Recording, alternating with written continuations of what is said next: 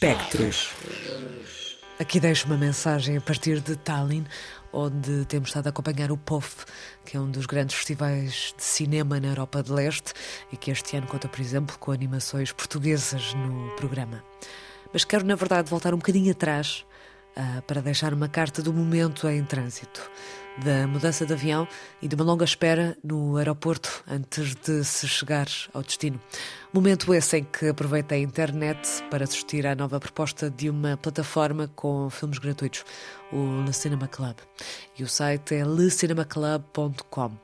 E até à próxima semana, este espaço dá-nos a oportunidade de assistir a uma curta-metragem de Marguerite Duras, de título Les Mains Négatives, de 1979. E estou a ler esta mensagem um pouco também em homenagem àquilo que é proposto pelo próprio filme. On appelle mains négatives les mains trouvées sur les parois des cavernes magdaléniennes de l'Europe sud-atlantique. E penso neste filme enquanto um momento perfeito para estados em trânsito, porque é aí que somos colocados.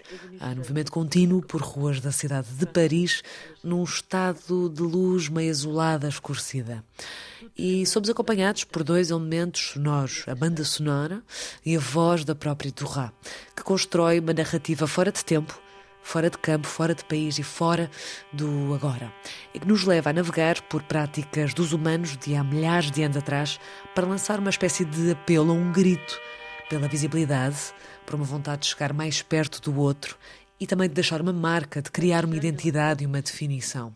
Uma carta-poema que, mesmo sem sujeito, tem um narrador pleno, bem presente, que vai como que sendo depositado em breves momentos no filme, intercalado pelos fluxos musicais que sinto que abrem a respiração, a contemplação daquilo que estamos a observar para além das imagens e do texto.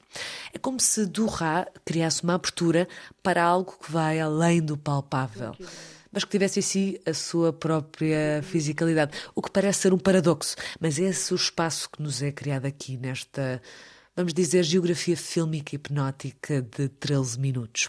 Não vou desvendar o texto, porque sinto que é assim também que se cria a magia por esta voz única de Duras e, portanto, deixe-se levar por ela, por esta viagem e pelo acompanhamento musical que tanto surge como desaparece, num plano de montagem que, apesar de ser à base de uma simulação de contínuo, vai criando encaixes improváveis, que parecem muito bem calculados entre estes dois universos, o da imagem e o da palavra, seja a palavra de Yorá ou das cordas. Universos que, na sua separação, encontrou aqui uma união muito particular.